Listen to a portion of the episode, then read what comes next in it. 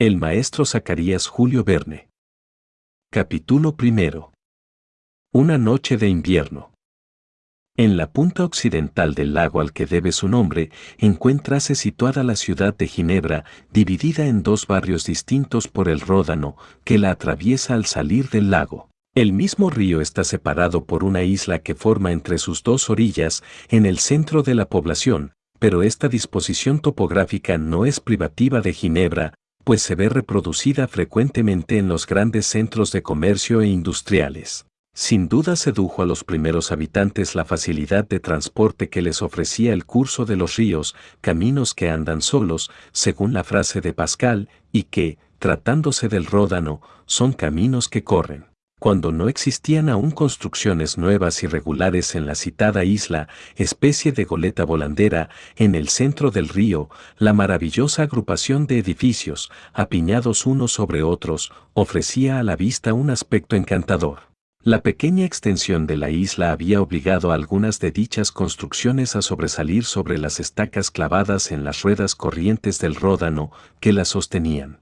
Aquellos gruesos maderos, ennegrecidos por el tiempo y roídos por las aguas, asemejábanse a las patas de un crustáceo gigantesco y producían un efecto fantástico. Algunas redes amarillentas, verdaderas telas de araña, extendidas en el seno de aquella sustancia secular, se agitaban en la sombra como si fueran el follaje de antiguas selvas de robles, y el río, al pasar por el bosque de estacas, mugía lúgubremente. El raro carácter de vetustez que tenía una de las casas de la isla llamaba poderosamente la atención. Esta casa era la vivienda del viejo relojero el maestro Zacarías, que la habitaba con Geranda, su hija, Alberto Tun, su aprendiz, y Escolástica, su anciana sirvienta. El maestro Zacarías era un hombre extraordinario bajo cualquier aspecto que se le considerase.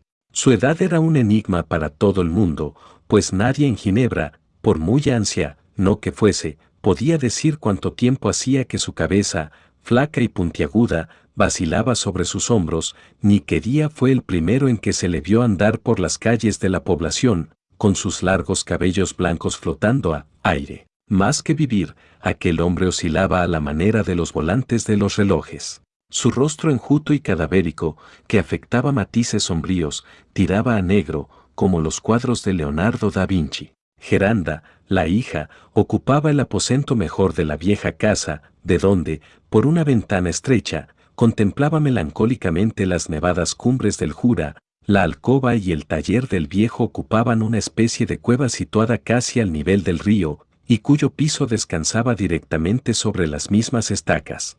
Desde tiempo inmemorial, el maestro Zacarías no abandonaba sus habitaciones sino a la hora de comer y cuando iba a la ciudad a arreglar algún reloj.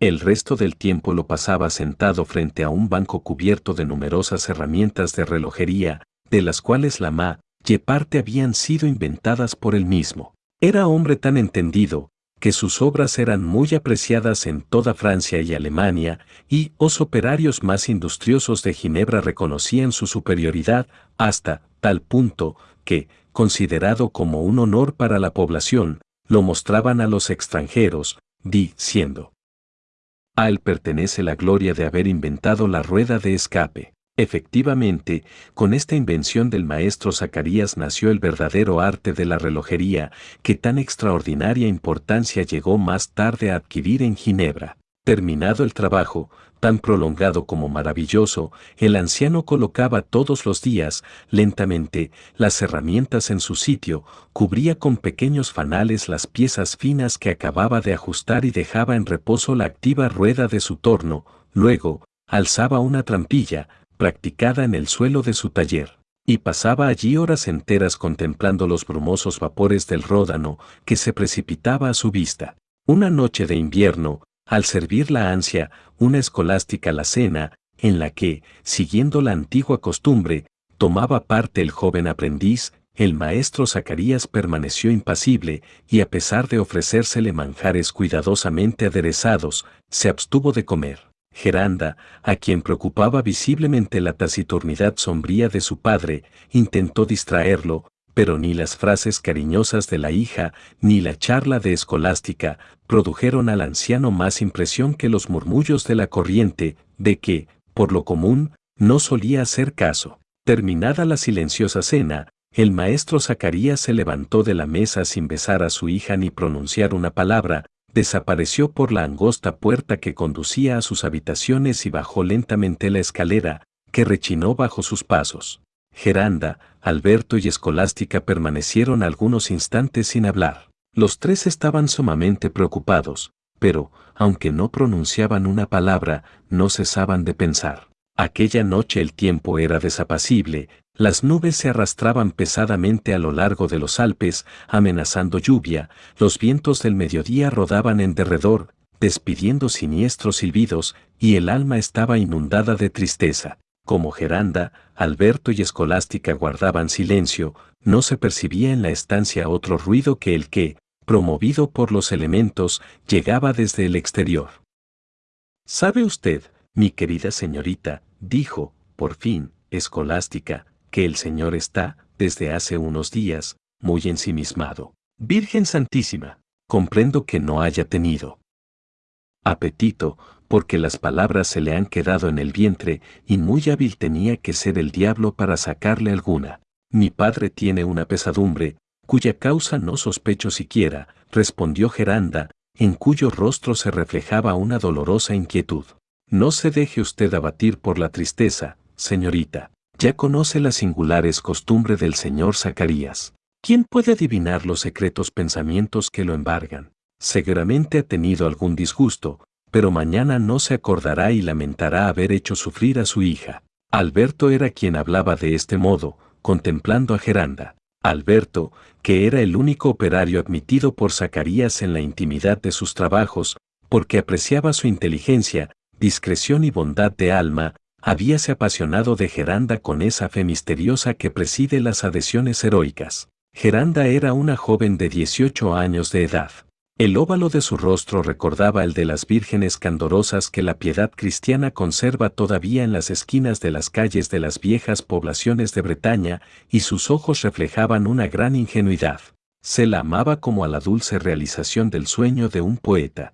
Vestía con tanta sencillez como elegancia, y su ropa tenía el matiz y olor especial de los ornamentos de iglesia. Hacía vida mística en aquella ciudad de Ginebra que no se había entregado aún al calvinismo y mañana y tarde leía las oraciones latinas de su breviario.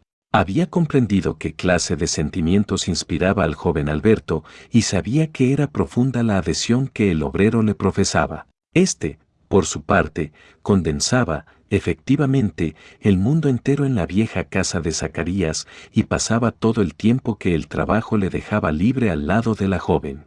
La vieja escolástica todo lo veía, pero no decía nada, empleando su locuacidad en comentar las desgracias de la época y las pequeñas miserias de las faenas domésticas. Nadie la contrariaba, pues con ella ocurría lo mismo que con las cajas de música que se fabricaban en Ginebra y que, después de montadas, tenían que romperse si se querían oír las sonatas que contenían. Al ver a Geranda sumida en doloroso abatimiento, Escolástica abandonó su asiento de madera, puso un cirio en un candelero, lo encendió y lo colocó cerca de una virgen de cera, protegida por un nicho de piedra. De ordinario, se arrodillaban ambas mujeres delante de la Virgen, protectora del hogar doméstico, para rogarle que extendiera su benéfica gracia sobre la noche próxima, pero, en esta ocasión, Geranda permaneció impasible en su puesto. Bueno, mi querida señorita, dijo Escolástica, con asombro, ya hemos concluido de cenar y es la hora de despedirse. ¿Quiere usted fatigarse la vista con vigilias prolongadas? Ah, Virgen Santísima, ha llegado el momento de dormir y soñar cosas agradables. En la maldita época en que vivimos, ¿quién puede prometerse un día dichoso? ¿No convendrá llamar a un médico para que vea a mi padre? Preguntó Geranda. ¿Un médico? exclamó la anciana. ¿Ha hecho caso alguna vez de los médicos el maestro Zacarías? ¿Ha seguido alguna vez sus prescripciones? Puede haber medicina para los relojes, pero no para los cuerpos. Es, sin embargo, preciso adoptar alguna determinación, repuso la joven. No quiero ver enfermo a mi padre. Tampoco yo quiero ver enfermo al Señor, pero, como tengo seguridad de que no ha de tomar ninguna medicina, es inútil molestar al médico. ¿Qué hacemos, entonces? preguntó Geranda. ¿Ha reanudado el trabajo? ¿Reposará ya? Geranda, dijo entonces Alberto, su padre solo sufre una contrariedad moral. ¿Sabe usted qué contrariedad lo apesadumbra, Alberto, tal vez, Geranda? Pues dígala, exclamó vivamente Escolástica, apagando su cirio con parsimonia. Hace algunos días, explicó el joven, que sucede una cosa incomprensible. Todos los relojes que su padre ha fabricado y vendido de varios años a esta parte se paran de pronto, le han traído muchos para que los arregle, los ha desarmado cuidadosamente y ha visto que los muelles están en buen estado, lo mismo que las ruedas, pero, a pesar de eso, no le ha sido posible hacerlos andar después de armarlos de nuevo. Eso es cosa del diablo, exclamó Escolástica. ¿Qué quieres decir? replicó Geranda. El hecho es muy natural. Todo está limitado en la tierra, y de las manos del hombre no piu de salir una obra perfecta. No es menos cierto, dijo el obrero. Que lo que sucede es algo extraordinario y misterioso. Yo mismo he ayudado al maestro Zacarías a buscar la causa del desarreglo de los relojes, sin poder encontrarla, y en más de una ocasión me he desesperado y se me han caído de las manos las herramientas. Realmente, lo que ocurre no tiene explicación ni obedece a una causa manifiesta. Entonces, replicó Escolástica, ¿por qué se entregan ustedes a ese trabajo endemoniado? ¿Es natural que un pedazo de latón ande solo y señale las horas? ¿No es suficiente el cuadrante solar? No hablaría como lo hace, Escolástica interrumpió Alberto, si supiera que el cuadrante solar fue inventado por Caín. Dios mío, ¿qué me dice? ¿Cree? preguntó ingenuamente Geranda, ¿que puede pedirse a Dios que devuelva la vida a los relojes construidos por mi padre? Sin duda alguna, respondió el joven obrero. A Dios se le puede pedir todo cuanto contribuya a calmar nuestras aflicciones y a tranquilizar nuestro espíritu atribulado. Esas oraciones son inútiles, gruñó la vieja, pero Dios la perdonará por la intención. El cirio fue encendido de nuevo, y escolástica, Geranda y Alberto se arrodillaron sobre las baldosas del piso, y la joven rezó por el alma de su madre, por la santificación de la noche, por los presos, por los viajeros, por los buenos, por los malos, y, sobre todo, por las desconocidas tristezas de su padre. Levantándose luego los tres devotos con alguna esperanza en el corazón, satisfechos de haber depositado sus penas en el seno de Omnipotente. La oración había reconfortado sus almas, Alberto se fue a su habitación, Geranda sentóse, pensativa, junto a la ventana, en tanto que las últimas luces iban extinguiéndose en la ciudad de Ginebra, y escolástica, después de apagar los tizones de la chimenea derramando agua sobre ellos, y de haber corrido los dos enormes cerrojos de la puerta, tendióse sobre la cama, donde no tardó en soñar que se moría de miedo, la crudeza de aquella noche de invierno había aumentado. A veces, con los torbellinos del río, el viento introducíase entre las estacas, poniendo en conmoción toda la casa, pero la joven, absorta en su pensamiento, solo se acordaba de su padre. Desde que Alberto le había notificado lo que él sabía, la enfermedad del relojero había adquirido proporciones fantásticas en su imaginación, pareciéndole que aquella existencia simplemente mecánica no se movía sino con esfuerzo sobre sus gastados ejes. De pronto, la hoja exterior de la ventana, impelida violentamente por el viento, abatióse sobre el alféizar, y Geranda se estremeció y se puso en pie de un salto, sin reparar la causa del ruido que acababa de sacarla de su arrobamiento. Después, algo más tranquila, abrió la ventana. Llovía a torrentes, y el agua, al caer, resonaba en los tejados circunvecinos. Inclinó la joven hacia afuera para retener la hoja sacudida por el aire, pero tuvo miedo, le pareció que la lluvia y el río, confundiendo sus aguas tumultuosas, sumergían la frágil vivienda, cuyas maderas no cesaban de crujir. Quiso salir de su aposento, pero se contuvo al divisar bajo sus pies la reverberación de una luz que debía de proceder del taller de Zacarías y, en uno de los intervalos brevísimos en que los elementos enmudecían, llegaron a su oído rumores plañideros. Intentó cerrar la ventana y no lo consiguió, porque el viento la empujaba con violencia, como a malhechor que penetra en una habitación. Geranda creyó perder el juicio. ¿Qué estaba haciendo su padre? Abrió la puerta, que se le escapó de las manos, y se encontró en el oscuro corredor, logrando llegar, a tientas, a la escalera que conducía al taller del maestro Zacarías, en el que se deslizó pálida y moribunda. El anciano relojero estaba de pie en medio de la estancia, donde resonaban los bramidos del río. Sus erizados cabellos le daban un aspecto siniestro, y hablaba y gesticulaba sin ver ni oír. Geranda se quedó escuchando. Es la muerte, decía el maestro Zacarías, con voz sorda. Es la muerte. ¿Qué me queda de vida después de haber esparcido mi existencia por el universo? Porque yo, el maestro Zacarías, soy el verdadero creador de todos los relojes que he fabricado. Es una parte de mi alma lo que he encerrado en cada una de aquellas cajas de hierro, plata u oro. Cada vez que uno de esos malditos relojes se para, advierto que mi corazón deja de latir, porque los regulé por mis pulsaciones. Geranda, en cuyos oídos resonaban como una blasfemia las palabras que acababa de pronunciar su padre, no del todo comprensibles para ella, se estremecía de espanto. Y, mientras hablaba, el anciano contemplaba su mesa de trabajo. Sobre ella estaban todas las piezas de un reloj que había desarmado con sumo cuidado. Cogió un barrilete, especie de cilindro hueco, en el que está encerrado el muelle, y sacó la espiral de acero, que, en vez de estirarse con arreglo a las leyes de su elasticidad, permaneció enroscada como una víbora adormecida, semejante a esos viejos impotentes cuya sangre concluye por congelarse. El maestro Zacarías trató de desenvolverla con sus enflaquecidos dedos, cuya sombra se proyectaba, prolongándose desmesuradamente, en la pared, pero le fue imposible conseguirlo, y, dejando escapar un terrible grito de cólera, la arrojó por la ventanilla a las tumultuosas aguas del Ródano. Geranda, con los pies clavados en el suelo, permanecía impasible, no atreviéndose ni aún a respirar. Anhelaba acercarse a su padre, pero no podía. De repente oyó una voz que en la sombra le susurraba al oído.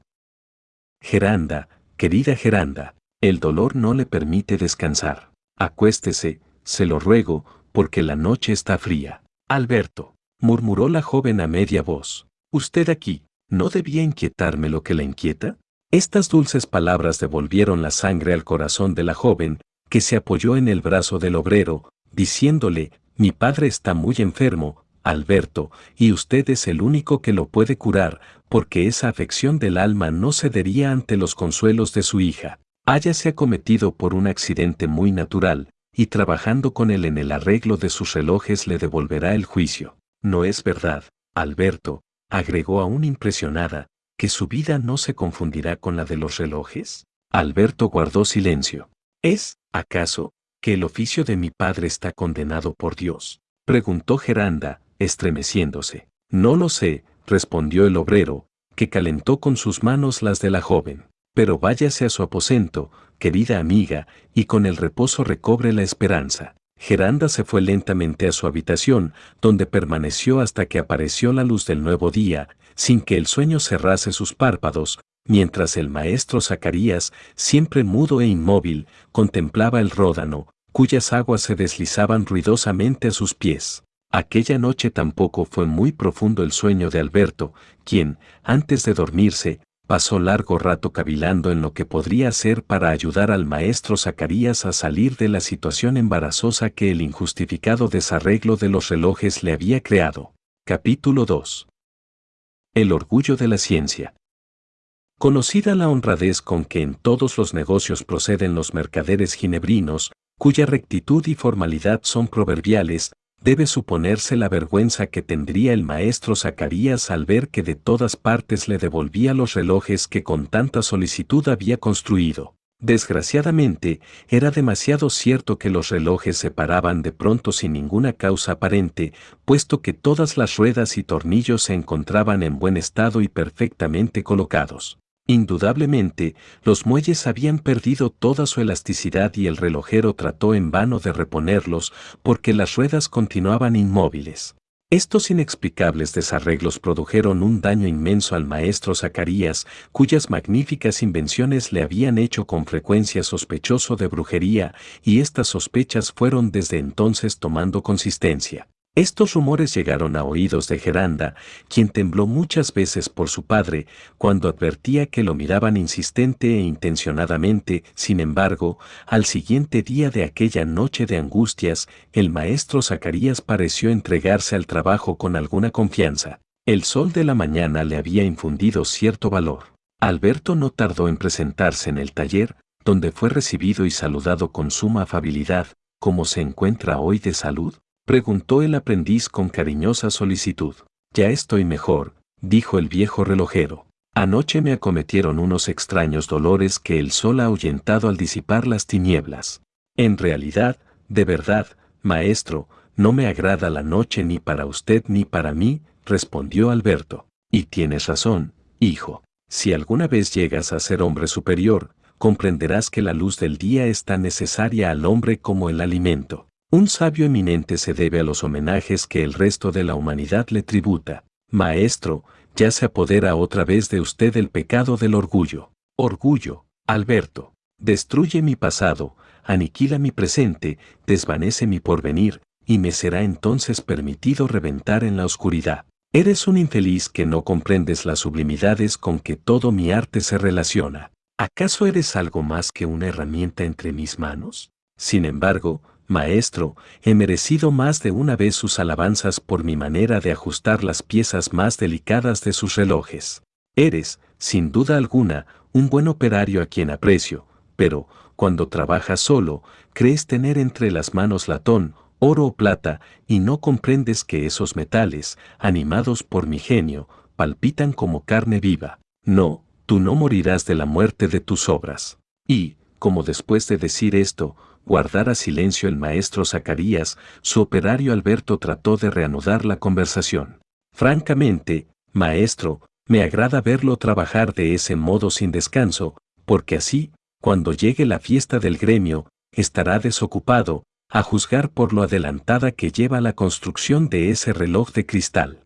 Seguramente, Alberto, dijo el anciano, y no será honra despreciable para mí el haber conseguido tallar y recortar esta materia que posee la dureza del diamante. Luis Berguema ha obrado cuerdamente al perfeccionar el arte de los diamantistas, puesto que con ello he podido pulir y agujerear las piedras más duras. El maestro Zacarías tenía en sus manos en aquel momento piececitas de relojería de cristal tallado y de una labor maravillosa. Las ruedas, los ejes, la caja de aquel reloj eran de la misma materia, obra de grandísima dificultad en la que había desplegado un talento verdaderamente extraordinario. ¿No es cierto? preguntó, enrojeciendo hasta el extremo de adquirir sus mejillas un intenso color púrpura, que será hermoso ver cómo palpita este reloj al través de su caja transparente y poder contar los latidos de su corazón? Seguramente, maestro, no discrepará un segundo por año. Así es, en efecto.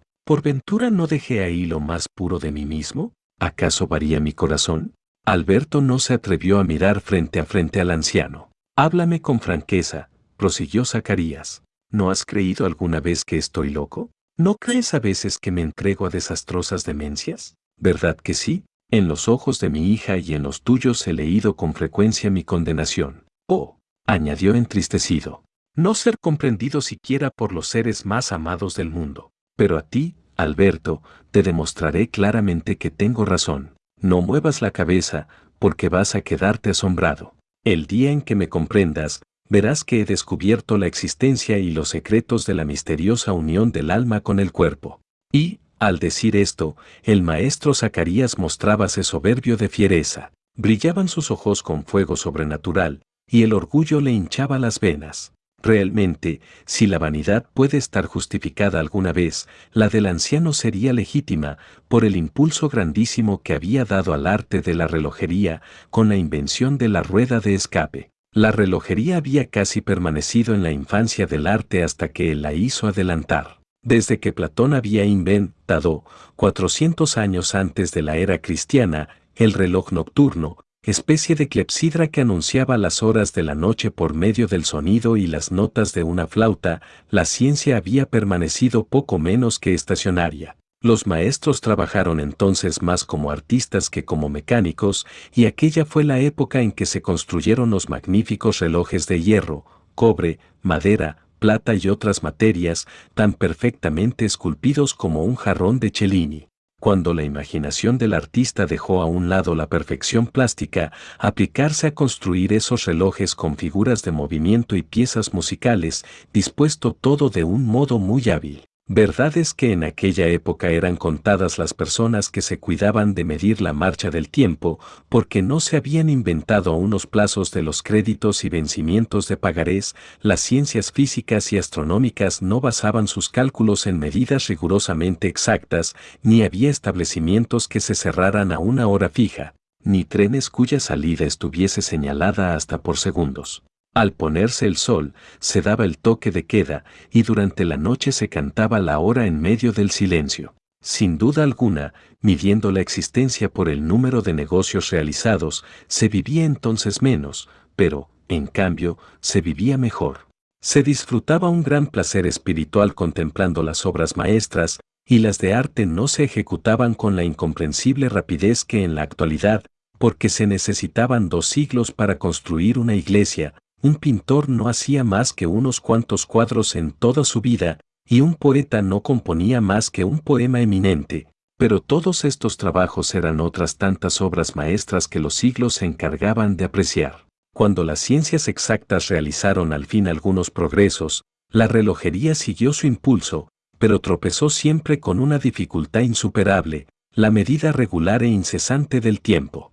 Ahora bien, en medio de aquella paralización, inventó el maestro Zacarías la rueda de escape que le permitió obtener una regularidad matemática, sometiendo el movimiento del péndulo a una fuerza continua. Desgraciadamente, esta invención había hecho perder el juicio al ginebrino, en cuyo corazón ascendió el orgullo, como el mercurio en el termómetro, hasta llegar a la temperatura de las demencias incurables. Por analogía habíase dejado arrastrar a consecuencias materialistas y, al fabricar sus relojes, creía haber sorprendido los secretos de la unión del alma con el cuerpo. Por eso aquel día, al advertir que Alberto lo escuchaba con atención, le dijo con sencillez, pero profundamente convencido, ¿sabes qué es la vida, hijo mío? ¿Comprendes la acción de los muelles que producen la existencia? ¿Has mirado dentro de ti mismo? No, y, sin embargo, la ciencia te habría podido hacer ver la íntima relación que existe entre la obra de Dios y la mía, porque de la criatura humana copié la combinación mecánica de mis relojes. Maestro, dijo rápidamente Alberto, se atreve a comparar una máquina de latón y acero con ese hálito de Dios llamado alma, que anima los cuerpos como el aire mueve las flores. ¿Acaso existen ruedas imperceptibles que pongan en movimiento nuestras piernas y nuestros brazos? ¿Qué piezas podría haber tan bien ajustadas que nos hicieran pensar? No es esa la cuestión, respondió tranquilamente el maestro Zacarías, aunque con la obstinación del ciego que camina hacia el abismo. Para comprenderme, recuerda el objeto de la rueda de escape que he inventado. Cuando advertí la irregularidad de la marcha de los relojes, comprendí que el movimiento encerrado en él no bastaba, y que era absolutamente indispensable someterlo a la regularidad de otra fuerza independiente. Entonces se me ocurrió que el péndulo podía prestar este servicio y conseguí regularizar sus oscilaciones. No fue una idea sublime la de hacerle recobrar su fuerza por la marcha misma del reloj, cuyos movimientos estaba destinado a regularizar. Alberto hizo una señal de asentimiento, pero se abstuvo de hablar. Ahora, Alberto, prosiguió el anciano, animándose, contémplate a ti mismo. ¿No comprendes que en nosotros existen dos fuerzas distintas, la del alma y la del cuerpo, o, lo que es lo mismo, un movimiento y un regulador? El alma es el principio de la vida, luego el alma es el movimiento. Que éste sea producido por una pesa, por un muelle o por una influencia material, de todos modos reside en el corazón, pero, como sin el cuerpo el movimiento sería desigual, irregular e imposible, el cuerpo regulariza el alma y, como el péndulo, está sometido a oscilaciones ordenadas. Tan cierto es lo que digo, que no se disfruta de salud cuando el comer, el beber, el dormir y, en suma, todas las funciones fisiológicas, no están bien ordenadas. Lo mismo que en mis relojes, el alma devuelve al cuerpo la fuerza que las oscilaciones le hacen perder. Ahora bien, quien realiza esa unión íntima del cuerpo con el alma, sino una maravillosa rueda de escape por medio de la cual uno de los elementos engrana perfectamente en el otro? Esto es lo que he adivinado y aplicado, y ya no hay secretos para mí acerca de esta vida, que, a fin de cuentas, no es otra cosa que una ingeniosa máquina.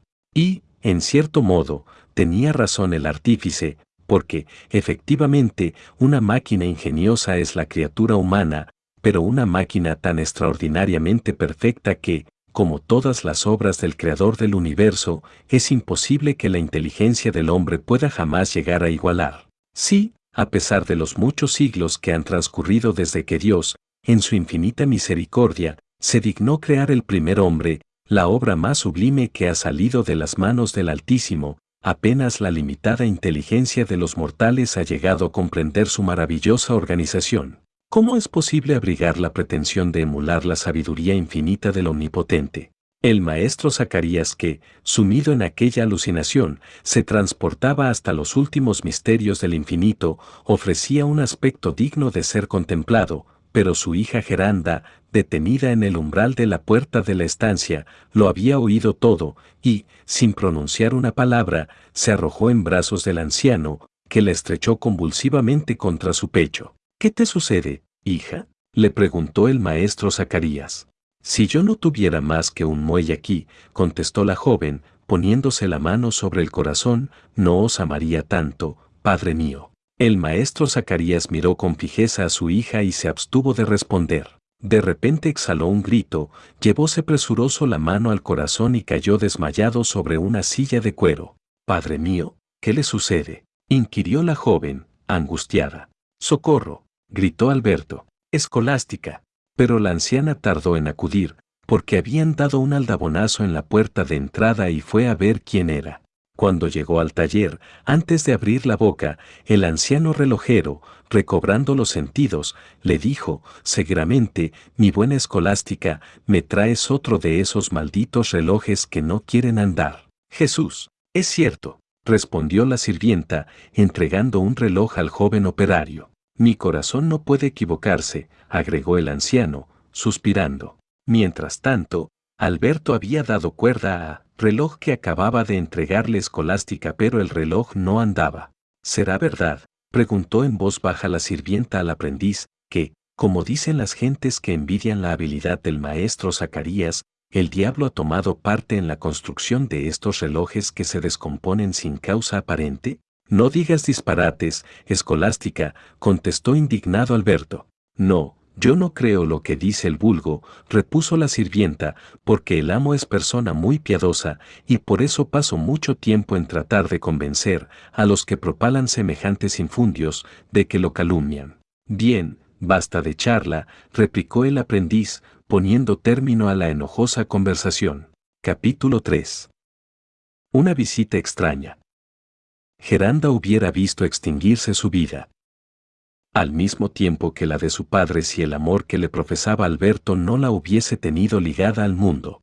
El viejo relojero iba consumiéndose poco a poco. Sus facultades disminuían evidentemente concentrándose en un pensamiento único. En virtud de la asociación de ideas, todo lo relacionaba con su monomanía y la vida terrestre parecía retirarse en él para dar lugar a la existencia sobrenatural de las potencias intermedias. A causa de esto, algunos competidores suyos, malintencionados sin duda, hicieron de nuevo circular los rumores de que el maestro Zacarías fabricaba sus relojes con la ayuda de Satanás. La confirmación de los inexplicables desarreglos que sufrían sus relojes produjo un efecto prodigioso entre los demás relojeros de Ginebra. ¿A qué se debía aquella repentina paralización de las ruedas y por qué aquellas singulares relaciones que parecían tener con la vida de Zacarías? Misterios eran estos que se mencionaban siempre con secreto terror. En las diversas clases sociales, desde el aprendiz hasta el señor, todos cuantos usaban los relojes del viejo Zacarías pudieron observar por sí mismos lo extraño del hecho. En vano quisieron acercarse al maestro Zacarías porque éste cayó enfermo y su hija le sustrajo a aquellas visitas que degeneraban en quejas y recriminaciones.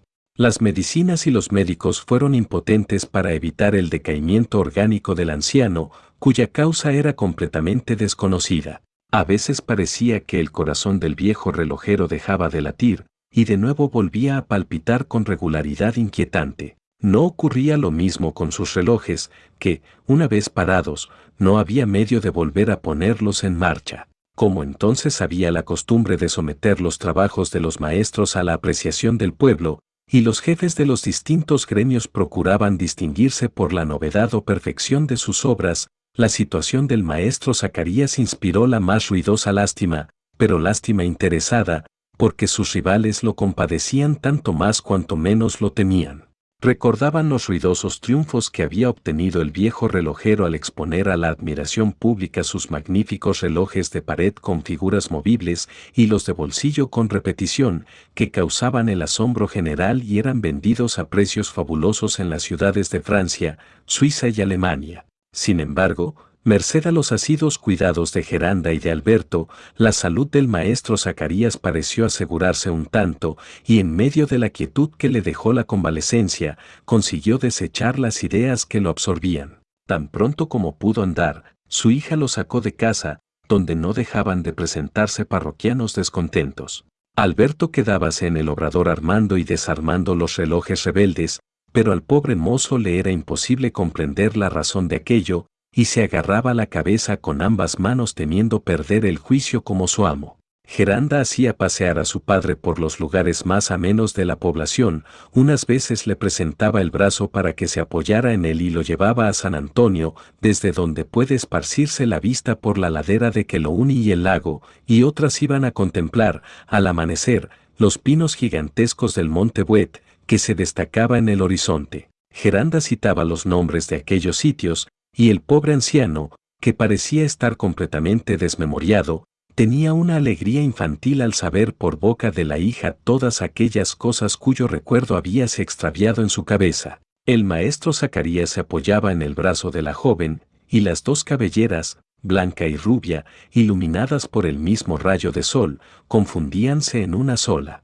Esto hizo comprender al anciano que no estaba solo en el mundo. Al ver a su hija joven y hermosa, y el viejo y quebrantado, pensó que después de su muerte quedaría ella sola y sin apoyo, y observó cuanto le rodeaba. Muchos jóvenes obreros de Ginebra habían aspirado al amor de Geranda, pero ninguno logró introducirse en el retiro impenetrable en que vivía la familia del relojero, por lo que éste, en aquel momento lúcido, no pudo elegir para esposo de su hija a otro que Alberto Tun. Hecha la elección, observó que los jóvenes se amaban, y las oscilaciones de sus corazones parecieronle isócronas, y así lo dijo un día a Escolástica. La vieja sirvienta, literalmente gozosa de la frase, aunque no la comprendía, juró, por su santa patrona, que antes de una hora lo sabría toda la ciudad.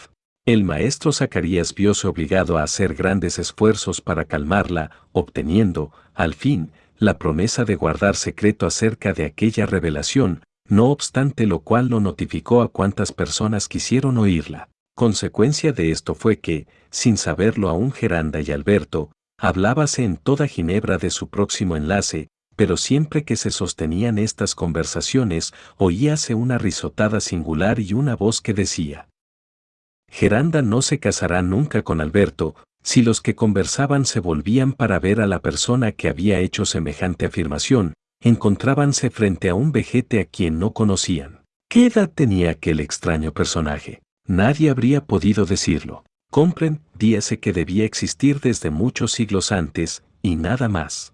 Su gran cabeza aplastada apoyábase en unos hombros descomunales, cuya amplitud igualaba la altura de su cuerpo, que no excedía de tres pies. Este personaje habría figurado muy bien en un zócalo de péndola, porque el balancín hubiera podido oscilar desahogadamente dentro de su pecho. Su nariz asemejábase al gnomon de un reloj solar por lo aguda y delgada. Sus dientes, espaciados y de superficie epicicloica, parecían los engranajes de una máquina y rechinaban bajo los labios, su voz tenía el timbre metálico de una campana y su corazón palpitaba como el tic-tac de un péndulo. Aquel hombre, cuyos brazos se movían de igual modo que las agujas de un reloj, andaba a salto sin moverse jamás, y todo el que lo seguía podía observar que caminaba una legua por hora con una marcha próximamente circular.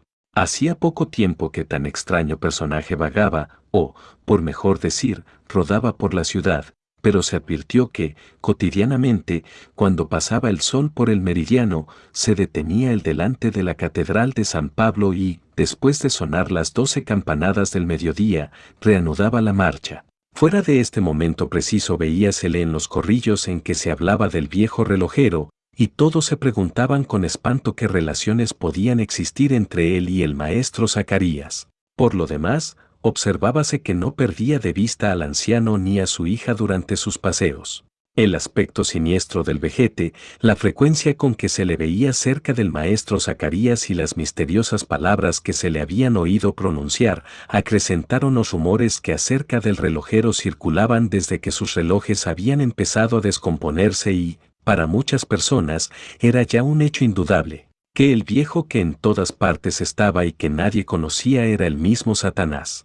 Hasta tal extremo llegó el terror que a los ginebrinos inspiraba el vejete, que muchos, al verlo desde lejos, variaban de dirección y se alejaban a toda prisa santiguándose. Un día, en el parral de Ginebra, al advertir Geranda que el monstruo la miraba sonriendo, se estrechó contra su padre, muy asustada.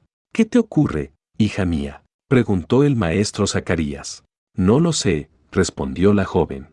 Te encuentro demudada, hija mía dijo el anciano, vas ahora a enfermar tú. ¿También? Bueno, añadió sonriendo tristemente, será necesario que te cuide, y lo sabré hacer perfectamente. Padre mío, no es nada. Tengo frío, y me parece que es. ¿Qué, Geranda? La presencia de ese hombre que nos sigue a todas partes, respondió la joven Bea, jando la voz. El maestro Zacarías volvióse hacia el fenómeno. Francamente, marcha bien, dijo muy satisfecho, porque son las cuatro en punto. No temas nada, hija mía, no es un hombre, es un reloj.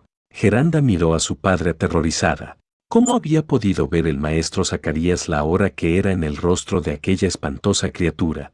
A propósito, prosiguió el anciano relojero, sin ocuparse más en este incidente, hace varios días que no veo a Alberto.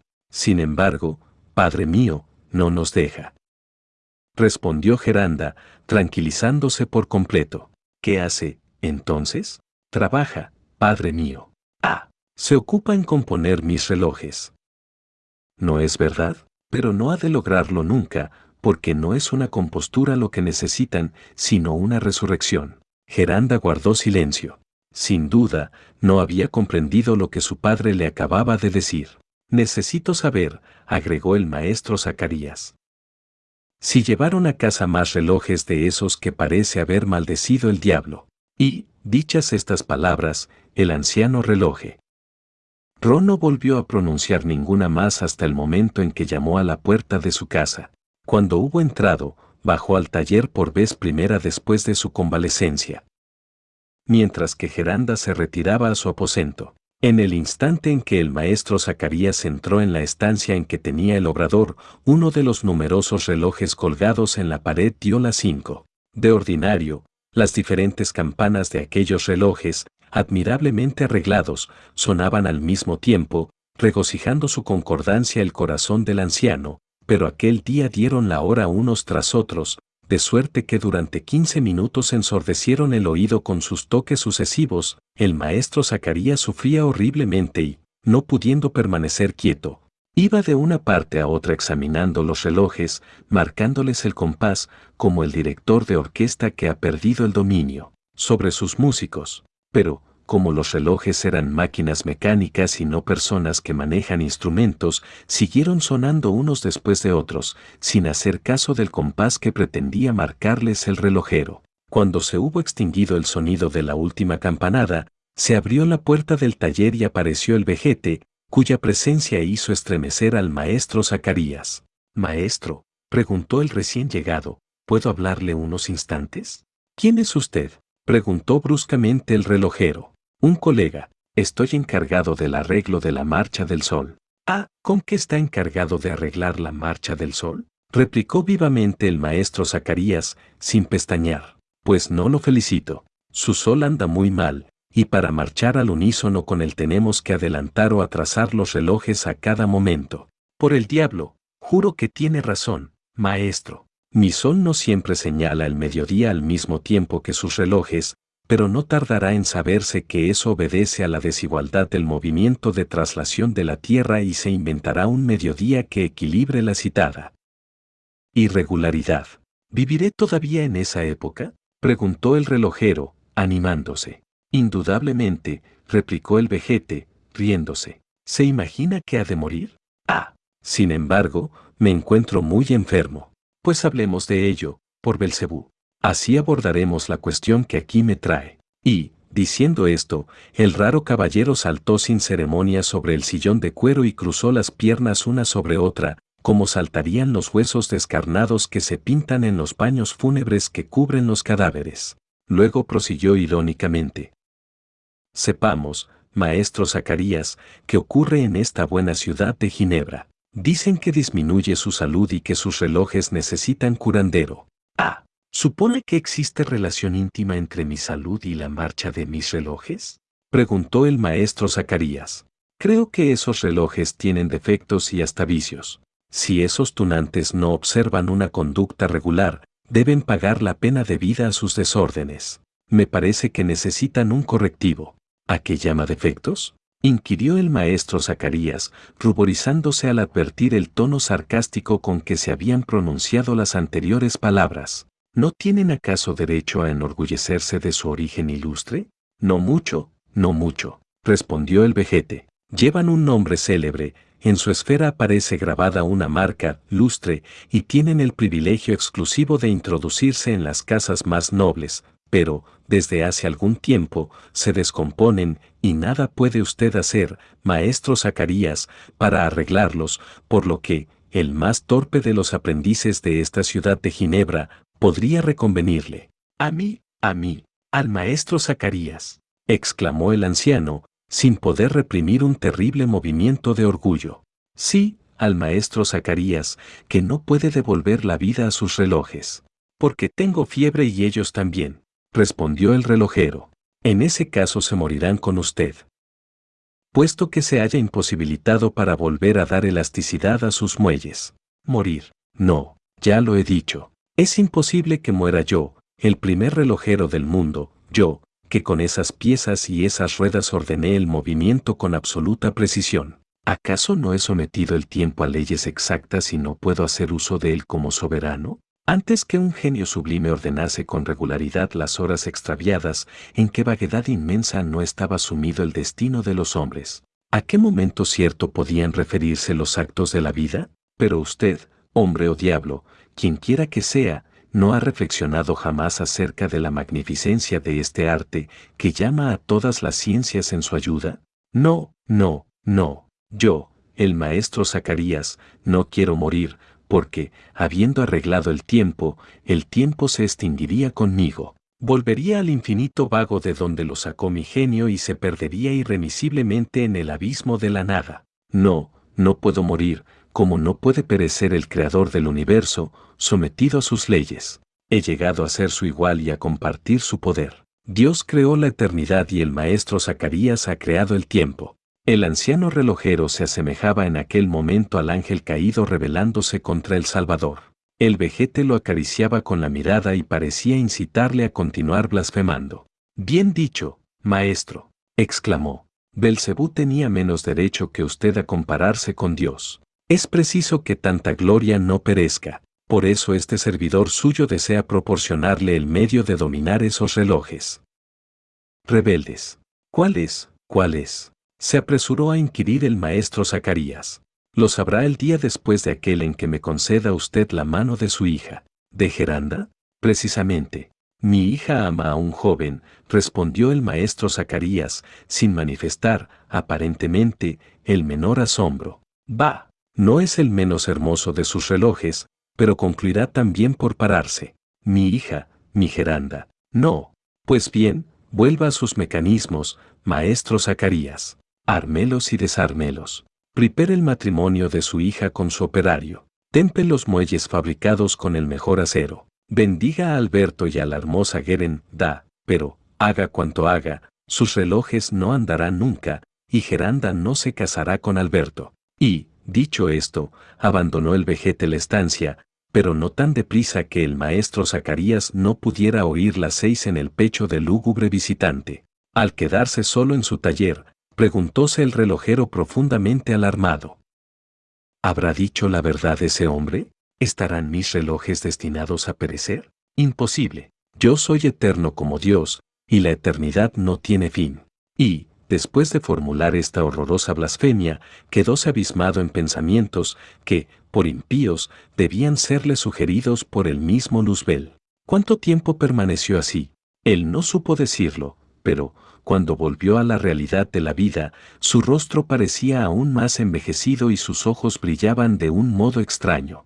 Capítulo 4 La iglesia de San Pedro el maestro Zacarías iba debilitándose cada día más, tanto material como moralmente, pero, esto no obstante, la sobrecitación extraordinaria de que era víctima lo impulsó con mayor violencia que nunca a reanudar sus trabajos de relojería, de los que su amantísima hija no podía ya distraerlo. Desde la crisis que traidoramente había provocado en él el extraño personaje, se había enorgullecido de tal modo, que resolvió dominar a fuerza de genio la influencia maldita que pesaba sobre él y sobre su obra.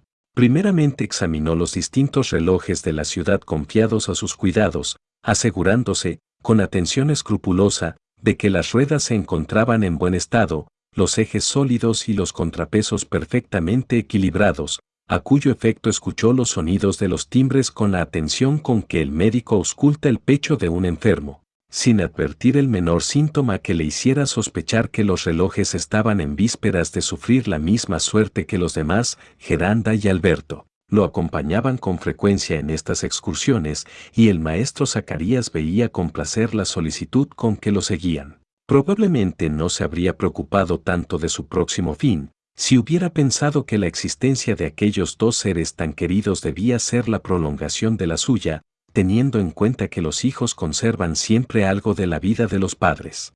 El anciano relojero, al volver a su casa, poníase a trabajar con asiduidad febril, aunque estaba persuadido de no salir airoso de su empeño, cosa que, a veces, le parecía imposible, y armaba y desarmaba incesantemente los relojes que le devolvían. Desgraciadamente, los relojes que le entregaban para que los arreglase no volvían jamás a señalar la hora, a pesar de la solicitud del artífice. Alberto ocupábase también en descubrir las causas del mal. Maestro, decía, esto no puede obedecer a otra cosa que al desgaste de los ejes y los engranajes. Ah, parece que te complaces en matarme a fuego lento, le contestaba bruscamente el maestro Zacarías. ¿Son, acaso, obra de un chiquillo los relojes? ¿Supones que por temor a estropearme los dedos he quitado en él? ¿Torno la superficie de esas piezas de cobre? ¿No las he forjado yo mismo para darles mayor duración? ¿No están templados esos muelles con perfección inusitada? ¿Pueden emplearse aceites más finos que los que uso? Tú mismo reconoces que es imposible y al fin confiesas que el diablo debe de intervenir en el asunto. Mientras tanto, desde la mañana hasta la noche, los parroquianos descontentos afluían, cada día en mayor número, a casa del relojero, que no sabía ya a quién atender. Este reloj se atrasa y no consigo que marche con regularidad, decía uno. Pues este, añadía otro, se ha parado con una tenacidad invencible, lo mismo que el sol de Josué. Si es cierto que su salud influye en la de los relojes, exclamaba la mayor parte de los descontentos, háganos el favor de curarse pronto. No valía la pena de dar tanto dinero por una máquina que había de descomponerse tan pronto, lamentábase otro comprador. El anciano miraba a todas aquellas gentes con ojos extraviados, y solo se atrevía a responder con un movimiento de cabeza, o diciendo tristemente, Esperen ustedes a que llegue el buen tiempo, amigos míos, cuando la existencia se reanima en los cuerpos fatigados. Se necesita que el sol venga a calentarnos a todos, vaya una ganga. Si hemos de tener los relojes enfermos todo el invierno, le contestó uno de los más enfadados. ¿No sabe que está grabado su nombre con todas las letras en la esfera? Por Dios, no hace usted mucho honor a su firma. Y ocurrió al fin que, no bastando las promesas a todos los parroquianos que devolvían sus relojes, el anciano, avergonzado de las mil reconvenciones que se veía obligado a escuchar, retiró algunas monedas de oro de su vieja arca y compró algunos de los relojes desarreglados. Al saber esto, los vendedores acudieron en tropel, y el dinero de aquella pobre morada no tardó en desaparecer, quedando a salvo la honradez del maestro Zacarías. Geranda aplaudió de todo corazón aquel acto de delicadeza que la arruinaba, y el joven operario se apresuró también a ofrecer sus economías al maestro. ¿Qué será de mi hija? preguntábase el anciano, buscando en medio del naufragio refugio en los sentimientos paternos, Alberto no se atrevió a responder que no le faltaba valor para afrontar el porvenir y que amaba desinteresadamente a Geranda. Y así era, en efecto, porque el joven, al declarar su pasión a la hija de su maestro, no había para nada tenido en cuenta su fortuna. Aquel día, el maestro Zacarías le habría dado de buena gana la mano de su hija, contrariando los deseos del vejete, cuyas palabras resonaban aún en sus oídos. Geranda no se casará con Alberto. Aquel sistema concluyó por agotar los recursos metálicos del relojero, que se quedó absolutamente sin nada sus antiguos jarrones, los tableros de hierro esculpido que adornaban la casa, algunos cuadros notables de los primeros pintores flamencos, todo, hasta las preciosas herramientas que su genio había inventado, fue vendido para indemnizar a los quejosos. Escolástica era la única que no reconocía la necesidad de semejante indemnización, pero sus esfuerzos no fueron poderosos para impedir que los importunos llegaran hasta el taller de su amo, y salieran cargados con algún objeto valioso. Entonces, su sempiterna charla resonaba con más fuerza en todas las calles del barrio, donde la conocían de muy antiguo, desmintiendo con empeño las acusaciones de hechicería y magia que pesaban sobre su amo, pero, como realmente estaba persuadida de que eran ciertas, pasaba luego horas enteras rezando para que Dios le perdonara sus bien intencionadas mentiras, en gracia al propósito que la había impulsado a formularlas. La gente no dejó de observar también que el maestro Zacarías había olvidado el cumplimiento de sus deberes religiosos, dejando de acompañar a Geranda a los oficios divinos, donde parecía encontrar en la oración ese encanto espiritual que impregna las inteligencias superiores. Este voluntario apartamiento de las prácticas devotas, unido a los secretos sucesos de su vida, habían justificado, en cierto modo, las acusaciones de sortilegio lanzadas contra sus trabajos.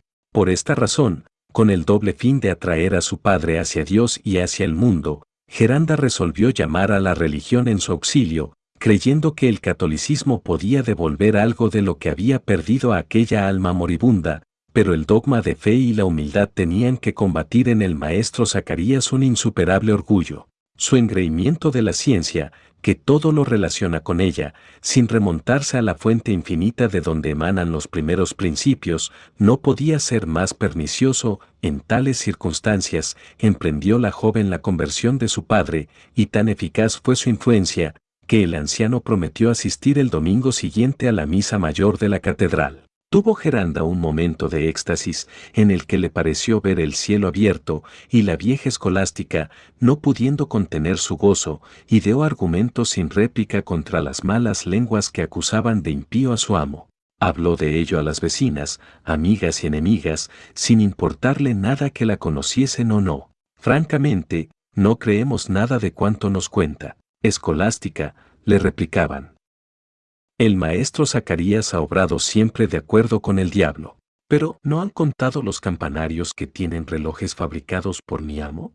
Arguía la anciana. ¿Cuántas veces ha hecho sonar la hora de la oración y de la misa?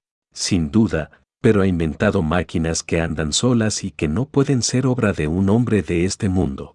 ¿Acaso los hijos del demonio?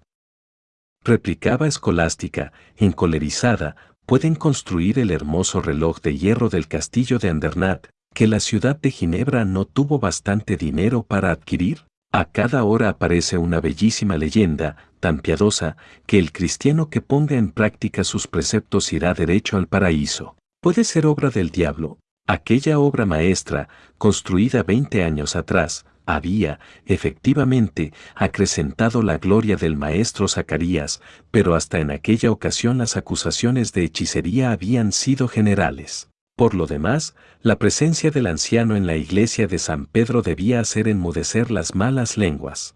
Capítulo V. El maestro Zacarías en la iglesia.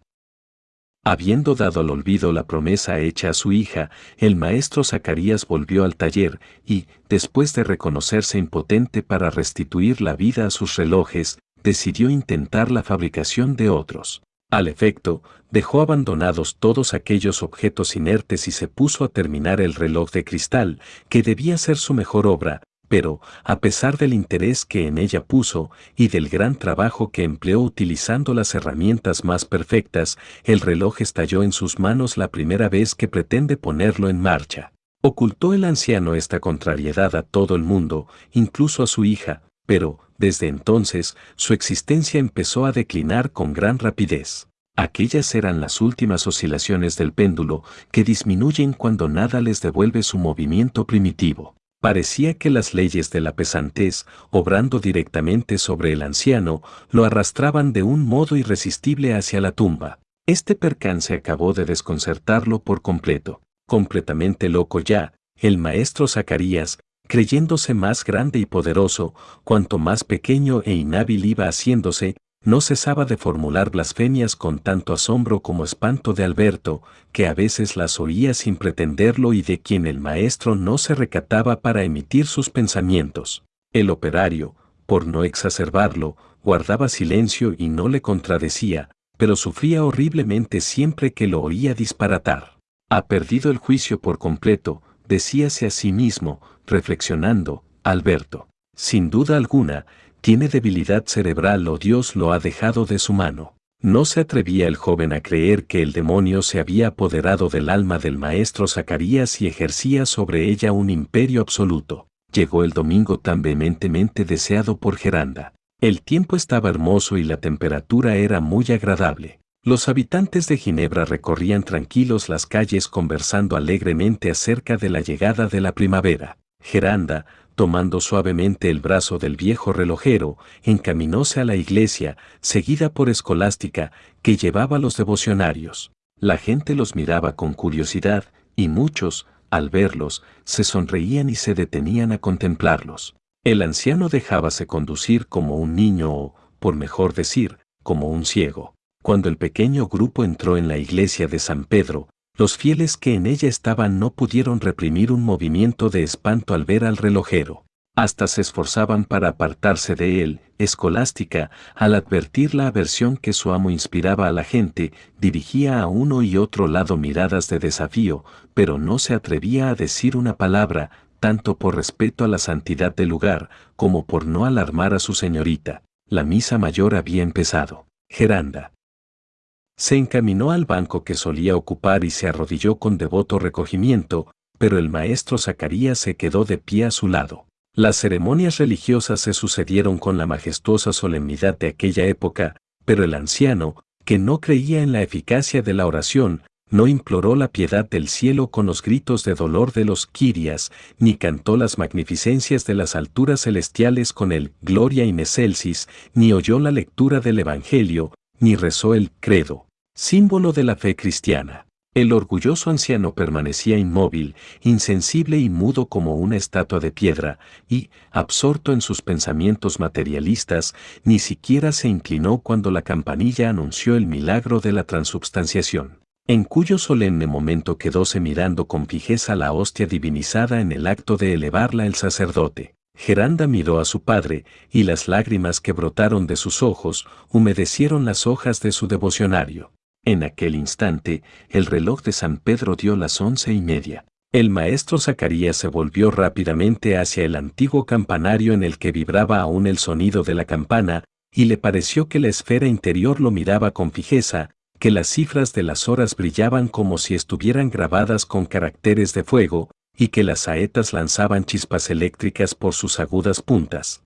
Desde aquel momento no volvió el relojero a mirar al sacerdote ni el altar como si hubiera reconcentrado toda su vida en el reloj, tenía los ojos fijos en las manecillas que rodaban sobre la esfera, señalando los minutos que iban transcurriendo. El maestro Zacarías contemplaba aquella máquina, obra ingeniosa que había salido de sus manos, con tanto orgullo como temor. Con orgullo, por creer que nadie sino él podía construir un reloj tan perfecto, y con temor, porque esperaba que de un momento a otro la máquina dejara de funcionar, a pesar de estar admirablemente construida, de igual suerte que se habían parado los demás relojes fabricados por él.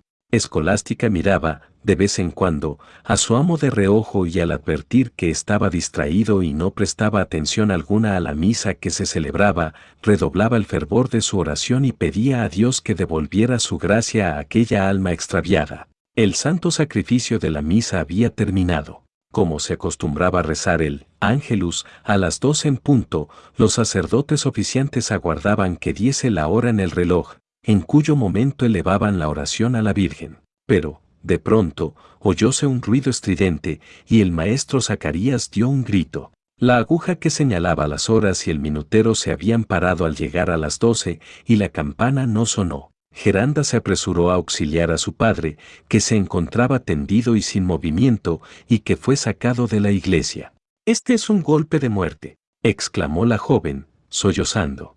Los fieles que ocupaban el templo, al oír el grito del maestro Zacarías y verlo caer al suelo, interrumpieron sus oraciones, alarmados, y, aunque no faltaron personas caritativas que se aproximaron a él con el propósito de auxiliarlo, Hubo muchas también que se apartaron más de lo que ya estaban por temor a que el diablo que, según la creencia general, llevaba el anciano en el cuerpo, se posesionara de ellas. Castigo de Dios, comentaron algunos. Satanás ha estropeado el reloj del templo, y el maestro Zacarías, al ver destruida su obra, ha ido al infierno a recriminar a su cómplice por haber faltado al pacto que con él tenía hecho, explicó un colega artista que durante muchos años había envidiado su habilidad. Este accidente provocó cierta confusión en el templo, donde no se restableció el orden hasta que el enfermo fue sacado de él. Trasladado a su domicilio, el maestro Zacarías fue acostado en completo estado de anonadamiento. Su cuerpo no vivía ya sino superficialmente, a semejanza de los últimos torbellinos de humo que giran en torno de una lámpara que se apaga. Cuando recobró los sentidos, Alberto y Geranda estaban inclinados sobre él. En aquel momento supremo, lo porvenir adquirió ante su vista la forma de lo presente y vio a su hija sola y sin amparo. Hijo mío, dijo entonces Alberto, te doy mi hija y extendió la mano sobre ambos jóvenes que se enlazaron ante el lecho de muerte del anciano. Pero, de pronto, el maestro Zacarías se levantó con un movimiento de rabia. Era que acababa de recordar las palabras del vejete. No quiero morir, exclamó. No puedo morir. Yo, el maestro Zacarías, no debo morir. Mis libros, mis cuentas. Y, al decir esto, saltó de la cama y cogió un volumen en el que figuraban anotados los nombres de sus parroquianos, así como el objeto que les había vendido. Ojeó apresuradamente el libro, y su dedo descarnado se clavó en una de las páginas. Aquí, aquí, exclamó. El viejo reloj de hierro vendido a Pitonaxio. Es el único que no me han traído aún para que lo arregle. Sigue existiendo y marchando. Ah, lo quiero, lo encontraré y lo cuidaré de tal modo que la muerte ya no podrá apoderarse de mí. Y dicho esto, se desmayó. Alberto y Geranda se arrodillaron cerca del anciano y confundieron sus lágrimas. Momentos de suprema angustia fueron aquellos para ambos jóvenes que vieron, con el alma llena de espanto, la lucha horrible que la naturaleza del maestro Zacarías tenía que sostener debatiéndose contra la muerte. El estado de postración en que se encontraba el anciano era tan grande que resultaban inútiles cuantos esfuerzos se hacían para reanimarlo.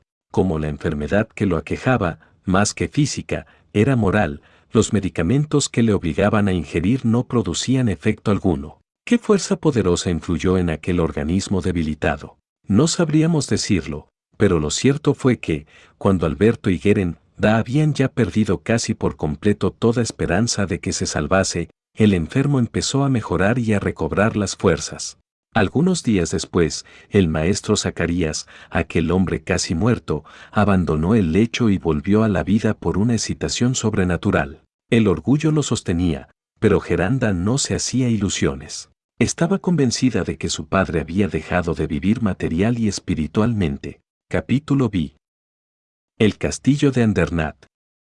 No pasó inadvertido para nadie el afán con que el anciano relojero procuraba reunir recursos metálicos sin cuidarse de su familia, empleando todas sus energías en andar, registrar y murmurar palabras misteriosas. Una mañana, Geranda bajó al taller y no encontró allí al maestro Zacarías. Lo esperó durante todo el día y el anciano no apareció. Geranda agotó el caudal de sus lágrimas, pero éstas no le devolvieron a su padre. Alberto recorrió toda la ciudad en busca del maestro Zacarías y, por más que investigó, preguntó a todo el mundo y registró por todas partes, no consiguió encontrar al anciano ni a persona alguna que le dijese que lo había visto. No faltó, naturalmente, quien compadeciera al joven operario al ver la cariñosa solicitud con que hacía estas inútiles investigaciones, pero hubo algunos también que, al ser interrogados, respondieron con manifiesto mal humor. ¿El maestro Zacarías? Se lo habrá llevado el diablo, que es su compadre, repuso uno. El maestro Zacarías debe de estar en el infierno, por haber inventado esas máquinas diabólicas que andan solas, contestó otro. Va, va, agregó un tercero. No busque al maestro Zacarías en la ciudad, porque debe habérselo tragado la tierra. Lástima que no haya desaparecido antes. Alberto volvió a casa, completamente convencido de que su anciano maestro se había ausentado de Ginebra. Busquemos a nuestro padre, dijo Geranda, cuando el joven le comunicó la triste noticia. ¿Dónde estará? preguntóse Alberto. De pronto, por una especie de inspiración, volvieron a su memoria las últimas palabras del maestro Zacarías, quien había concentrado toda su existencia en el viejo reloj de hierro que no le habían devuelto y probablemente había ido a buscarlo. Alberto comunicó esta idea a Geranda, que repuso. Veamos el libro de mi padre. Ambos fueron al taller, donde encontraron el libro abierto sobre la mesa de trabajo. La inscripción de todos los relojes vendidos y que le habían sido devueltos aparecía borrada en el libro, excepto la de uno, que decía así, reloj de hierro con sonería y figuras de movimiento, vendido al señor Pitonaxio y depositado en el castillo de Andernat. Era aquel reloj de que con tanto elogio había hablado la vieja escolástica. Allí está mi padre, exclamó la joven. Corramos en su busca, respondió Alberto. Todavía podemos salvarlo. No le salvaremos la vida, dijo G. Randa, pero le salvaremos el alma. Sea lo que Dios quiera, Geranda. El castillo de Andernat se encuentra en las gargantas de los dientes del mediodía, próximamente a 20 leguas de Ginebra. Partamos. Aquella misma tarde, Alberto y Geranda, seguidos por la vieja sirvienta, caminaban a pie por la carretera que costea el lago de Ginebra, no deteniéndose ni en Besinge ni en Hermance, donde está el célebre castillo de los Mayor. Vadearon, no con mucha facilidad, el torrente de la Drauce, y en todas partes inquirían noticias acerca del maestro Zacarías, y no tardaron en adquirir la seguridad de que seguían sus huellas. Aquella noche anduvieron cinco leguas. Al amanecer del siguiente día, después de pasar de Tonón, llegaron a Eviam, donde la costa de Suiza empieza a desenvolverse, a la vista, en una extensión de doce leguas, pero los jóvenes no se detuvieron a contemplar aquellos encantadores sitios. Una fuerza sobrenatural los impulsaba hacia adelante. Alberto, apoyado en un nudoso bastón, ofrecía el brazo unas veces a Geranda y otras a Escolástica, a quienes sostenía enérgicamente aquella dolorosa peregrinación. Los tres confiábanse mutuamente sus penas y sus esperanzas mientras seguían el hermoso camino que une por aquella estrecha planicie la ribera del lago con las elevadas cimas de las montañas de Chalais. Pronto llegaron a Bouberet en cuyo punto entra el Ródano en el lago de Ginebra. Allí abandonaron el lago y se internaron en las regiones montañosas, no tardando en dejar tras de ellos, a pesar de las enormes fatigas que les ocasionaba la marcha, a Biennars, Cheses y Coyombay, aldeas medio perdidas. Sin embargo, sus rodillas flaquearon más de una vez y sus pies se lastimaron en las agudas crestas que erizan el piso como matas de granito. En aquella región montañosa no adquirieron noticia alguna del maestro Zacarías. Sin embargo, era preciso encontrarlo y los viajeros no pidieron descanso ni en las cabañas aisladas que encontraron en el camino, ni en el castillo de Montey, que con sus dependencias formó la dote de Margarita de Saboya. Por último, al terminar el día, llegaron casi moribundos de cansancio a la ermita de Nuestra Señora de Sex, que se alza en la base del diente de mediodía a 600 pies sobre el Ródano. Anochecía cuando el ermitaño los recibió, y, como no podían dar un paso más, allí se vieron precisados a tomar algún descanso. El ermitaño no les dio noticia alguna del maestro Zacarías, y los viajeros desconfiaban de encontrarlo vivo en aquellas lúgubres soledades. La noche era profunda, el huracán silbaba en las montañas, y los aludes precipitábanse desde las cimas de las peñas. Los dos jóvenes, acurrucados junto al hogar de la ermita, relataron su dolorosa historia. Sus mantos impregnados de nieve secábanse en un rincón, y, afuera, el perro del ermitaño confundía sus lúgubres ladridos con los rugidos del temporal. El orgullo, dijo el ermitaño a sus huéspedes, ha perdido a un ángel nacido para el bien. Es la piedra de toque en que se quiebran todos los destinos humanos. Al orgullo, principio de todos los vicios, no es posible oponer ningún raciocinio, puesto que, por su misma naturaleza, el orgullo se niega a escucharlo, lo único que en este caso se puede hacer es rogar a Dios por su padre. Geranda, Escolástica, Alberto y el ermitaño se disponían a arrodillarse para rezar cuando redoblaron los ladridos del perro y una voz gritó, llamando a la puerta de la ermita. Abran pronto en nombre del diablo. La puerta, violentamente empujada desde fuera, se dio y presentóse un hombre desmelenado, desencajado y casi desnudo. Padre mío, exclamó Geranda. Era, efectivamente, el maestro Zacarías. ¿Dónde me encuentro? preguntó. En la eternidad. El tiempo ha concluido. Las horas no suenan, las agujas se paran. Padre mío, repitió Geranda, con emoción tan desgarrada que pareció que el anciano recobraba el juicio. Tú aquí, Geranda mía, tú también, Alberto. Ah, venís a contraer matrimonio a nuestra antigua iglesia. Padre mío, dijo Geranda, agarrando. Lo por un brazo, vuelva a su casa de Ginebra, venga con nosotros. El anciano se desprendió del brazo de su hija y corrió a la puerta, en cuyo umbral se amontonaba la nieve, que caía a grandes copos. No abandone a sus hijos, dijo Alberto. ¿Para qué? respondió tristemente el relojero. Para que volver a los sitios en que se deslizó mi vida y donde ha quedado enterrada para siempre una parte de mí mismo. Su alma, sin embargo, no ha muerto, dijo el ermitaño con gravedad. Mi alma, oh, no, tiene buenas ruedas. La siento latir acompasadamente. Su alma es inmaterial. Su alma es inmortal, repuso el ermitaño con vehemencia. Sí, como mi gloria, pero está encerrada en el castillo de Andernat y deseo recobrarla. El ermitaño se santiguó, Escolástica estaba casi exánime y Alberto sostenía a Geranda en sus brazos. El castillo de Andernat lo habita un condenado, repuso el ermitaño, un condenado que no se descubre ante la cruz de mi ermita, Padre mío, no vaya usted allí. Quiero mi alma, porque mi alma es mía. Detengan a mi padre. Pero el anciano había traspasado ya el umbral, y, lanzándose a través de las sombras de la noche, no cesaba de gritar con estentórea voz, Quiero mi alma. Quiero mi alma. Geranda, Alberto y Escolástica corrieron tras él, siguiéndolo por senderos impracticables, sobre los cuales volaba el maestro Zacarías como huracán empujado por una fuerza irresistible. La nieve formaba torbellinos alrededor de ellos confundiendo sus blancos copos con la espuma de los torrentes desbordados. Al pasar frente a la capilla erigida en memoria de la matanza de la legión tebana, Geranda, Alberto y Escolástica se santiguaron devotamente. El maestro Zacarías no se descubrió.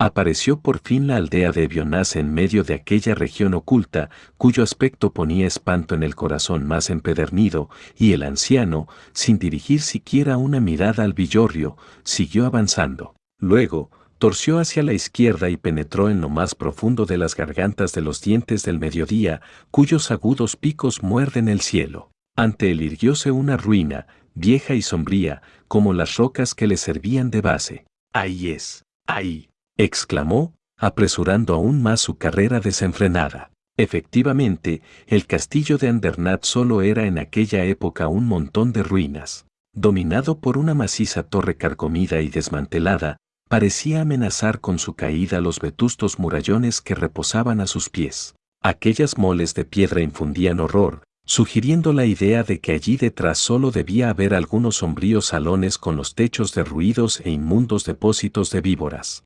Llegábase al castillo de Andernat por una poterna estrecha y baja sobre un foso lleno de escombros. ¿Qué gentes había pasado por allí? Se ignora. Probablemente algún margrave, mitad bandido, mitad señor, había ocupado aquella morada, y al margrave sucedieron los salteadores o monederos falsos que fueron ahorcados en el teatro de su crimen. La leyenda afirmaba que durante las noches de invierno, Satanás presidía sus tradicionales danzas sobre la ladera de las profundas gargantas en que se ocultaba la sombra de aquellas ruinas, al maestro Zacarías no le atemorizó el aspecto tan siniestro del castillo. Llegó resueltamente a la poterna sin que nadie se opusiera a su paso, y apareció ante sus ojos un extenso y tenebroso patio que nadie tampoco le impidió atravesar. Luego, trepó por una especie de plano inclinado que conducía a uno de los largos corredores, cuyos arcos parecen aplastar la luz bajo sus pesados arranques, y tampoco allí encontró a nadie.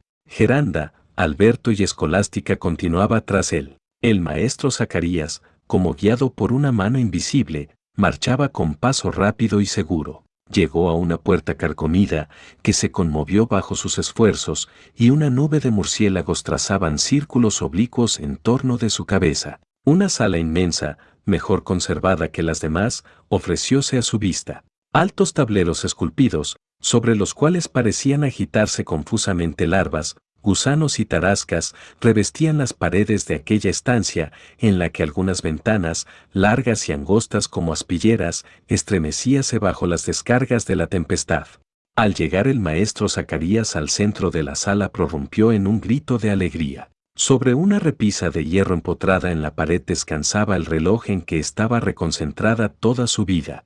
Aquella incomparable obra maestra tenía la forma de una vieja iglesia romana, con sus contrafuertes de hierro forjado y su pesado campanario, dotado de una sonería completa para la antífona del día, las oraciones, la misa, las vísperas, las completas y la salve. Sobre la puerta de la iglesia, que se abría a la hora de los oficios, había un rosetón en el centro en el que se movían dos agujas y cuyo cerco presentaba las doce horas esculpidas en relieve. Entre la puerta y el rosetón iba apareciendo, sobre una tarjeta de latón, una máxima relativa al empleo de cada instante del día, como había referido Escolástica.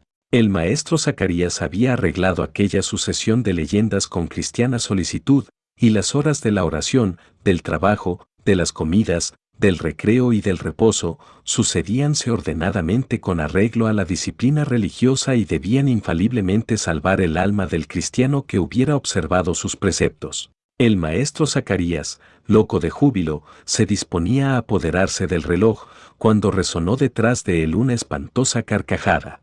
Volvióse el anciano relojero, y, a la luz de una lámpara fuliginosa, reconoció al vejete que se le había presentado en Ginebra. Salud, Maestro Zacarías, dijo el monstruo. ¿Quién es usted? El señor Pitonaxio, para servirlo. ¿Ha venido a darme su hija? Se ha acordado de mis palabras. Geranda no se casará con Alberto. Usted aquí, exclamó el maestro Zacarías. El joven obrero abalanzóse sobre Pitonaxio, que se le escapó de entre las manos como una sombra. Geranda, atemorizada, agarrarse al brazo de Alberto. Detente, Alberto dijo imperiosamente el maestro Zacarías.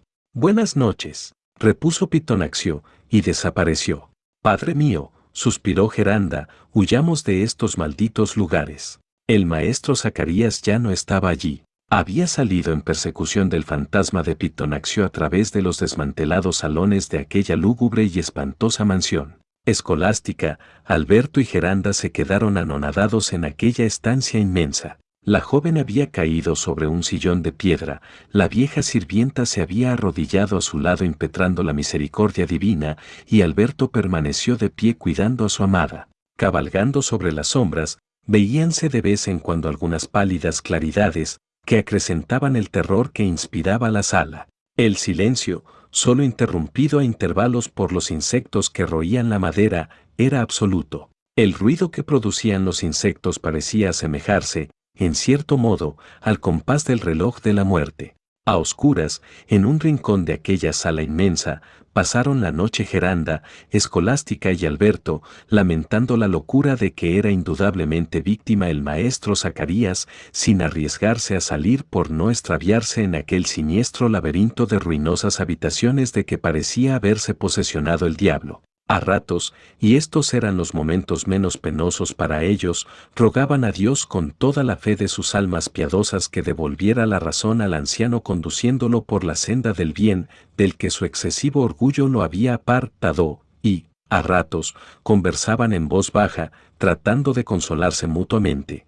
Esfuerzo inútil. Cuanto más se afanaba cada cual por llevar al ánimo de sus compañeros la esperanza de que con la llegada del nuevo día terminarían sus angustias, más se convencían de que la situación por que atravesaban no podía acabar sino muy trágicamente, y proseguía con lentitud el tiempo su marcha hacia la eterna infinidad, y los corazones de Alberto, Geranda y Escolástica no conseguían tranquilizarse. Por el contrario, a medida que transcurrían las horas y se aproximaba el nuevo día, más impacientes y desasosegados se encontraban. Y, como todo llega al fin cuando debe llegar, sin que la voluntad humana sea lo suficientemente poderosa para hacer que ocurra lo que no debe ocurrir, después que pasaron las horas necesarias amaneció el nuevo día. Capítulo 7. La hora de la muerte. Cuando la luz de la aurora desvaneció las sombrías tinieblas de la noche, Geranda, Escolástica y Alberto se aventuraron por las interminables escaleras que circulaban entre aquel montón de piedras. Durante dos horas anduvieron sin encontrar alma viviente y sin oír más que un eco lejano que respondía a sus gritos. Tan pronto se encontraban a cien pies bajo tierra, como dominaban el espacio desde la cumbre de aquellas siniestras montañas. La casualidad los condujo de nuevo a la extensa sala en que habían pasado aquella noche de terror y angustias. Ya no se encontraba vacía. El relojero y Pitonaxio conversaban, de pie y rígido como un cadáver el uno, y acurrucado sobre una mesa de mármol el otro. Al ver a Geranda el maestro Zacarías la tomó de la mano y la condujo ante Pitonaxio, diciendo, Ahí tienes a tu amo y señor, hija mía. Geranda, este es el esposo que te destino. La joven tembló de pies a cabeza. Jamás. exclamó Alberto. Gerenda es mi prometida. Jamás. repitió la joven como un eco plañidero. Pitonaxio prorrumpió en una estruendosa carcajada. ¿Queréis entonces mi muerte? preguntó, gimiendo el anciano. Ahí, en ese reloj, el único que he construido que continúa marchando, está encerrada mi vida, y este hombre me ha dicho, cuando tu hija sea mía, el reloj será tuyo, y ese hombre no quiere darle cuerda. Puede romperlo y reducirme a la nada. ¿Es que ya no me amas, hija mía? Padre amado, murmuró Geranda, recobrando los sentidos. Si supieras cuánto he sufrido lejos de este principio de mi existencia, quizá no cuidaba nadie este reloj, quizá dejaba que sus muelles se enmoheciesen y sus ruedas se entorpecieran, pero ahora, con mis propias manos voy a sostener la salud tan querida, porque yo, el gran relojero de Ginebra, no debo morir. Mira, hija, cómo marchan las agujas con seguro movimiento. Escucha, van a dar las cinco. Escucha bien, y lee la hermosa máxima que va a aparecer ahora ante tu vista. Dieron, efectivamente, las cinco en el reloj, con sonido tan lúgubre, que repercutió dolorosamente en el alma de Geranda, y en caracteres rojos aparecieron las siguientes palabras, se ha de comer la fruta del árbol de la ciencia Alberto y Geranda contempláronse uno a otro estupefactos. Aquellas no eran ya las máximas ortodoxas del reloj católico. Sin duda alguna, Satanás había pasado por allí, pero el maestro Zacarías, que no advirtió el cambio, repuso. ¿Oyes, Geranda? Vivo todavía. ¿No oyes mi respiración? Mira cómo la sangre circula en mis venas. No, tú no querrás matar a tu padre, y aceptarás por esposo a este hombre, para que yo obtenga la inmortalidad y el poder de Dios. Al oír tales blasfemias, Escolástica se santiguó y Pitonaxio lanzó un rugido de alegría. El infierno debió regocijarse también. Y luego, Geranda, serás feliz con él. Contempla a ese hombre. Es el tiempo. Tu existencia marchará con absoluta precisión. Geranda, puesto que te he dado la vida, no se la niegues a tu padre. Geranda, murmuró Alberto, tu prometido soy yo. Es mi padre, respondió Geranda, perdiendo los sentidos. Tuya es, dijo el maestro Zacarías. Ahora, Pitonaxio, cumple tu promesa.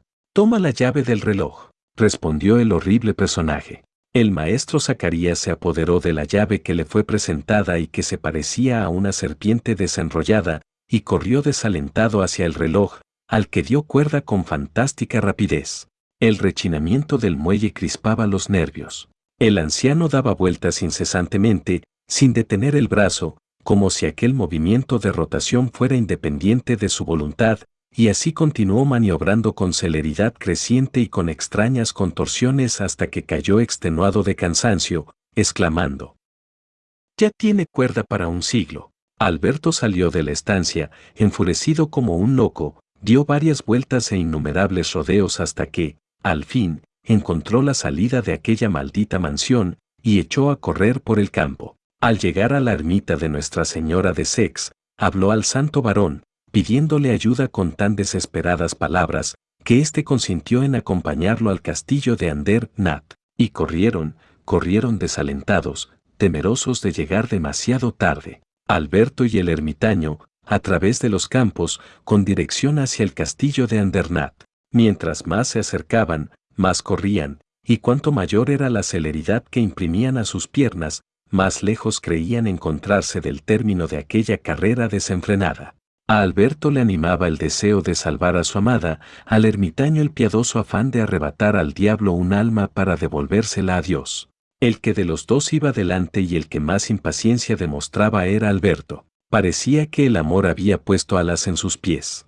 Si durante aquellas horas de angustia no lloró Geranda, fue porque las lágrimas se habían agotado en sus ojos. El maestro Zacarías, que no había abandonado el inmenso salón, Acercábase de vez en cuando al reloj para escuchar los latidos regulares de la vieja máquina. Entre tanto, dieron las seis, y, con tanto asombro como espanto de escolástica, aparecieron estas palabras en la esfera. El hombre puede llegar a ser igual a Dios. Al viejo relojero no solo no le sorprendían aquellas máximas impías, sino que las leía con delectación, complaciéndose en estas ideas de orgullo, mientras que Pitonaxio daba vueltas en torno suyo. A las doce de la noche debía firmarse el acta matrimonial del vejete con Geranda, que, inanimada casi, no veía ni oía nada, únicamente las palabras del anciano y las risotadas del monstruo interrumpían el silencio que reinaba en la estancia. Dieron las once, el maestro Zacarías se estremeció, y con voz sonora leyó la siguiente blasfemia. El hombre debe ser esclavo de la ciencia y por ella sacrificar padres y familia, sí, exclamó luego. En el mundo no hay más que la ciencia. Las agujas recorrían a saltos la esfera del reloj de hierro, lanzando silbidos de víbora, y el mecanismo latía con golpes precipitados. El maestro Zacarías ya no hablaba, había caído al suelo, presa del estertor de la muerte, y de su pecho oprimido solo salían estas palabras entrecortadas. La vida, la ciencia. Esta escena era presenciada por dos testigos más, el ermitaño y Alberto, que acababan de llegar. El maestro Zacarías estaba tendido en tierra, y Geranda, a su lado, más muerta que viva, oraba. De pronto, oyóse el seco ruido que precede al toque de la hora. El maestro Zacarías se incorporó, diciendo, las doce. Pero el ermitaño tendió la mano hacia el viejo reloj, y las doce no dieron. El maestro Zacarías exhaló un grito que debió repercutir en el infierno cuando vio a Pa, dice estas palabras. Será condenado por toda la eternidad el que pretenda igualarse a Dios. El viejo reloj se hizo pedazos con ruido de trueno, y el muelle, escapándose, saltó a través del salón en medio de mil contorsiones fantásticas. El anciano se levantó y corrió hacia el muelle, tratando en vano de apoderarse de él, y exclamando. Mi alma, mi alma. El muelle giraba delante de él a uno y otro lado, sin que lograra jamás alcanzarlo. Pictonaxio se apoderó de él, al fin, y profiriendo una horrible blasfemia, se hundió en el suelo, que se abrió para tragarlo. El maestro Zacarías cayó de espaldas. Había dejado de existir. Sepultado en los picos de Andernat el cadáver del relojero, regresaron a Ginebra Alberto y Geranda, quienes durante los largos años de vida que Dios les concedió, no cesaron de rogar por el alma del maestro Zacarías, el viejo réprobo de la ciencia, ¿lo habrá perdonado Dios? ¿Quién se atreve a aventurar juicios acerca de los designios de la misericordia divina?